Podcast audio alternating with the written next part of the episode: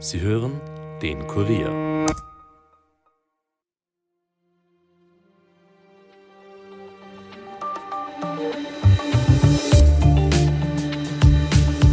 Seit 44 Tagen befindet sich Israel im Krieg. Offiziell mit der Hamas, wie man auch im Gazastreifen jeden Tag sieht. Allerdings mischt in dem Konflikt längst nicht nur die Hamas mit. Vor allem der Iran hatte im Krieg mit Israel seine Hände im Spiel. Jüngstes Beispiel, Houthi-Rebellen haben vor der jemenitischen Küste ein Schiff gekapert. Was das jetzt mit Israel zu tun hat, warum der Iran an einer Eskalation interessiert ist und wie die Lage in Gaza-Stadt ist, erklärt uns heute unser Auslandsexperte Armin Arbeiter. Mein Name ist Elias Mesnik und ihr hört den Daily Podcast des Kurier. Die Houthi-Rebellen haben vor der jemenitischen Küste laut Medienberichten das Frachtschiff Galaxy Leader entführt und mehrere Geiseln genommen. An Bord ist eine 22-köpfige Besatzung, heißt es in jemenitischen Medien. Israelischen Medienberichten zufolge gehört das Schiff zum Teil dem britisch-israelischen Geschäftsmann Rami Ungar. Das Schiff allerdings fährt unter der Flagge der Bahamas, auch sind keine israelischen Staatsbürger an Bord. Ein Sprecher der israelischen Armee spricht dennoch von einem sehr schwerwiegenden Vorfall mit globaler Reichweite. Israels Präsident Benjamin Netanyahu hat ebenfalls nicht mit Kritik gespart. Der Überfall sei ein weiterer Akt des iranischen Terrorismus. Wird das Rote Meer damit für israelische Schiffe nicht mehr passierbar? Welches Ziel verfolgen die Rebellen und was hat der Iran damit zu tun? Dazu begrüße ich jetzt unseren Experten im Kurier, Armin Arbeiter bei mir. Hallo Armin. Servus Elias. Armin, warum haben die Houthi-Rebellen jetzt ein Schiff vor der jemenitischen Küste geentert? Ja, die erste Aussendung der Houthi-Rebellen war, dass es sich um ein israelisches Schiff handeln würde. Dem war, wie wir jetzt wissen, nicht der Fall. Dem war nicht so. Also es sind keine israelischen Staatsbürger Teil der Besatzung. Das Schiff gehört unter anderem einem israelisch-britischen Unternehmer, aber das war es auch schon wieder. Also Japan hat dieses Schiff zum Beispiel gemietet, um hier von der Türkei nach Indien zu fahren. Mhm. Jetzt hat man von den Houthi-Rebellen immer nur am Rande gehört, aber warum sind die jetzt präsenter und warum haben sie gerade Israel den Krieg erklärt? Die Houthi-Rebellen führen seit 2014 einen massiven Krieg gegen Saudi-Arabien. Eigentlich müsste man sagen, Saudi-Arabien führt einen massiven Krieg gegen die Houthi-Rebellen. Also, äh, sie haben 2014 die jemenitische Hauptstadt Sanaa eingenommen und äh, seitdem tobt dieser Krieg. Man muss sagen, seit ungefähr einem Jahr immer weniger, nachdem China den mehr oder minder Friedensschluss oder zumindest die Annäherung Irans und Saudi-Arabiens vermittelt hat. Und das ist eben der springende Punkt. Die Houthi-Rebellen sind Verbündete des Iran. Der Iran äh, unterstützt sie massiv mit Geld, mit Waffen. Zu den Waffen kommen wir später. Und dieser ganze Konflikt war ein Teil des großen Konfliktes zwischen Iran und Saudi-Arabien über die Vorherrschaft im Nahen Osten. Mhm. Das heißt, der Iran hat hier eigentlich im Jemen einen Stellvertreterkrieg vom Zaun gebrochen auch. Ähm, jetzt fliegen aber immer wieder auch Raketen und Drohnen der Houthis Richtung Israel. Warum ist das so und mit welchem Erfolg? Ja, die Houthis sind gerade aufgrund äh, der Einstellung ihres Gründers Hussein al-Houthi zutiefst antizionistisch und antisemitisch. Also ihr Wahlspruch heißt nicht nur Tod Israel, sondern auch Tod den Juden oder Verderben den Juden, je nachdem, mhm. wie man es übersetzt. Das heißt, sie haben jetzt die Möglichkeit, durch den Iran mit Waffen, mit weitreichenden Waffen, israelisches Staatsgebiet unter Feuer zu nehmen. Das tun sie erfolglos bisher. Also bis jetzt konnten alle Angriffe abgewehrt werden durch das israelische Raketenabwehrsystem. Unter anderem zum ersten Mal eine, eine Rakete durch das Arrow 3-System abgeschossen werden, was wirklich interessant ist, weil das ja im Weltall oder halt außerhalb der Erdatmosphäre operiert. Aber ja, natürlich, sie stellen eine weitere Bedrohung für Israel dar und mitunter für die Schifffahrt. Man muss sich vorstellen, 60 Prozent von Öl- und Gasexporten nach Europa gehen über diese Meerenge, über diese, über diese Straße, wo eben auch Bab al-Mandeb vorkommt, beziehungsweise ein wichtiges Nadelöhr ist. Und das ist definitiv im Feuerbereich der Houthi-Rebellen. Mhm. Das heißt, Benjamin Netanyahu hat schon recht, wenn er sagt, dass dieser Zwischenfall ein äh, Zwischenfall ist, der von globaler Reichweite ist. Das heißt, das könnte durchaus auch andere Schiffe, ähm, zum Beispiel amerikanische Schiffe betreffen.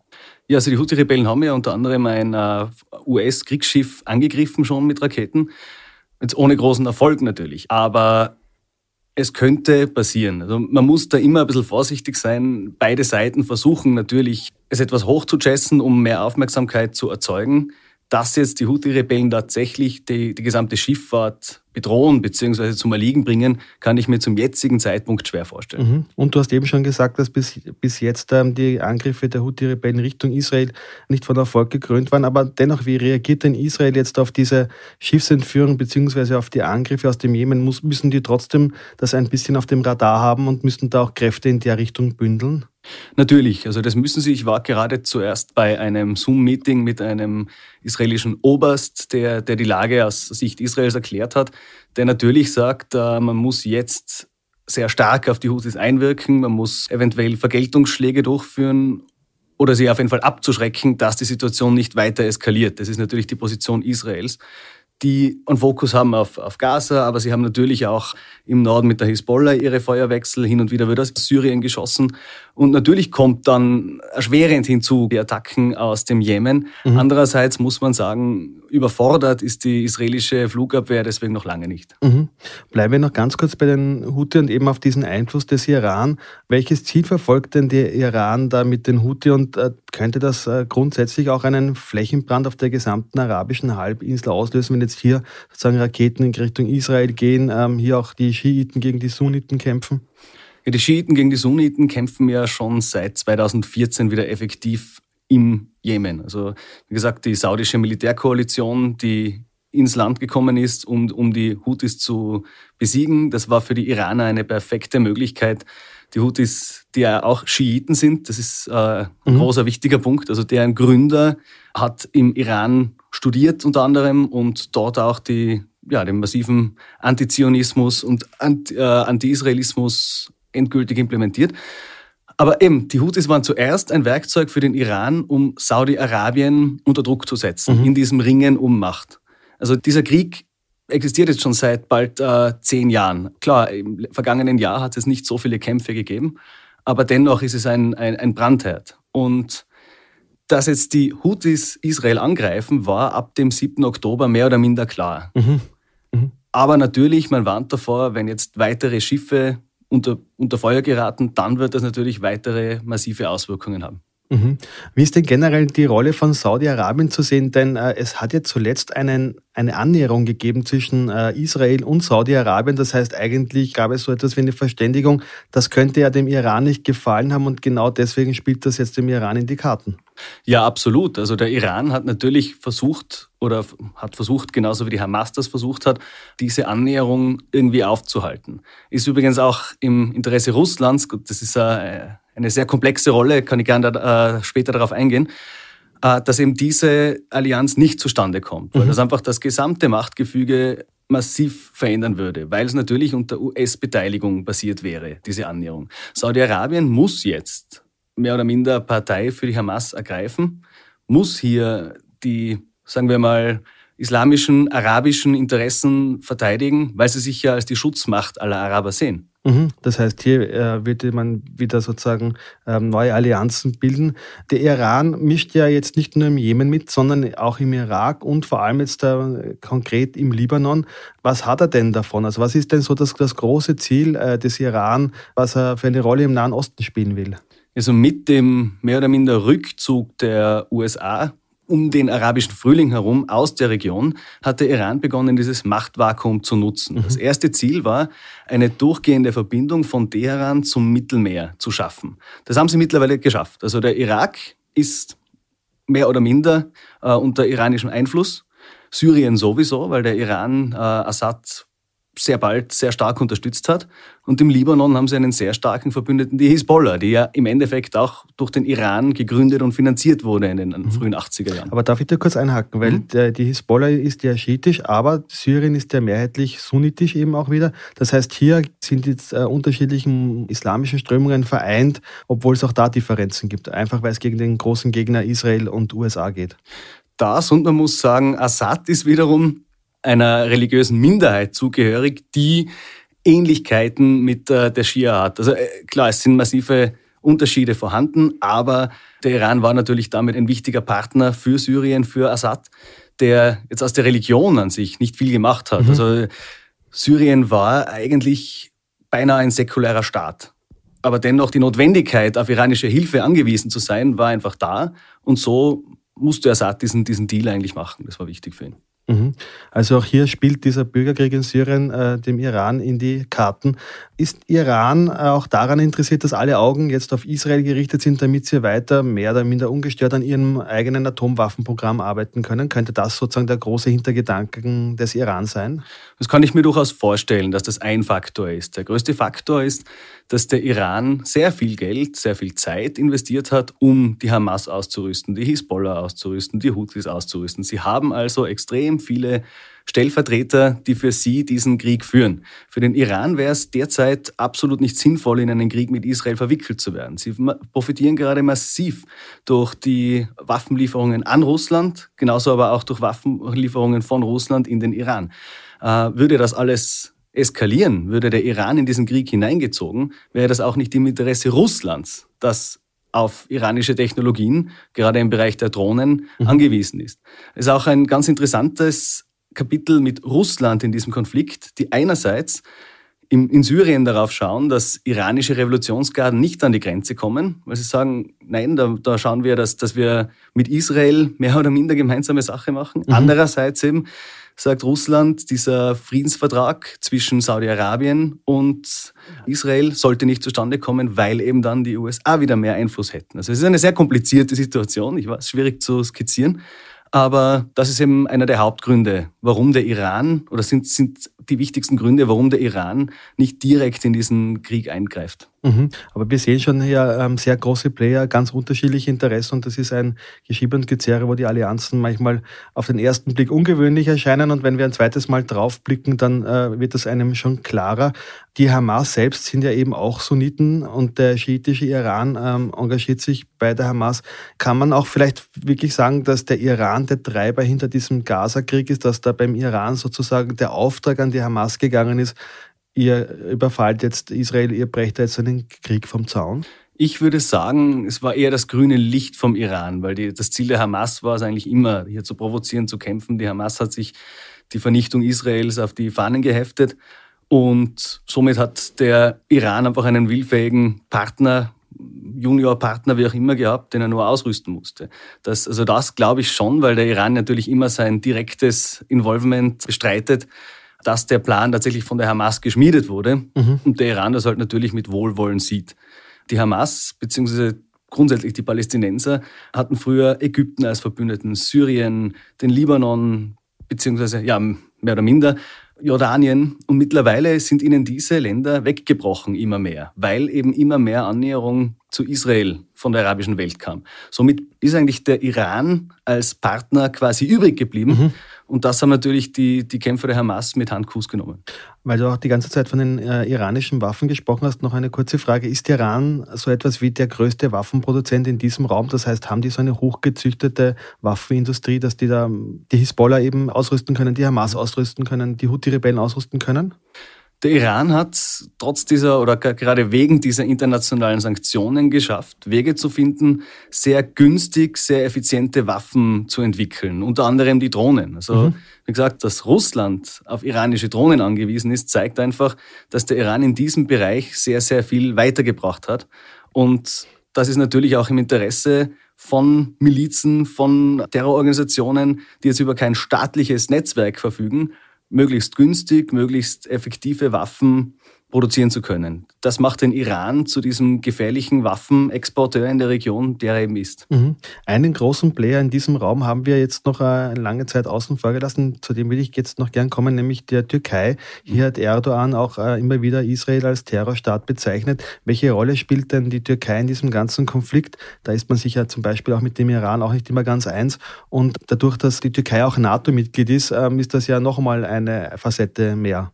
Ich glaube, die Signale von Erdogan, die gerade kommen, sind mehr an seine eigene Bevölkerung gerichtet. Wenn man sich anschaut, wie groß die Freudenfeiern am 7. Oktober waren, als die Hamas diesen brutalen und blutigen Terrorangriff gestartet hat, wie groß dann die Proteste gegen Israel waren, mhm. äh, weil Israel zurückgeschlagen hat im Gazastreifen, dann sieht man, Erdogan musste hier etwas äh, sich wieder sagen wir, aufspielen als den Führer aller Muslime, sich quasi ins Osmanische Reich wieder zurück teleportieren und mhm. genau den Anführer der Umma spielen. Mhm. Das ist, glaube ich, die Botschaft, die Erdogan an seine Leute senden will und natürlich auch den eigenen Anspruch der Türkei als Regionalmacht. Ich bin mir sicher, es wird sich diese Politik wieder ändern, wenn dieser Konflikt vorbei ist. Erdogan nutzt die verschiedenen Vorfälle, die verschiedenen Kriege, Konflikte immer zu seinem Vorteil, zum Vorteil der Türkei, die sich, wie gesagt, als Regionalmacht versteht. Mhm. Aber das meiste ist Rhetorik. Das haben wir ja auch im Ukraine-Konflikt schon gesehen, wo Erdogan ja durchaus als Vermittler aufgetreten ist.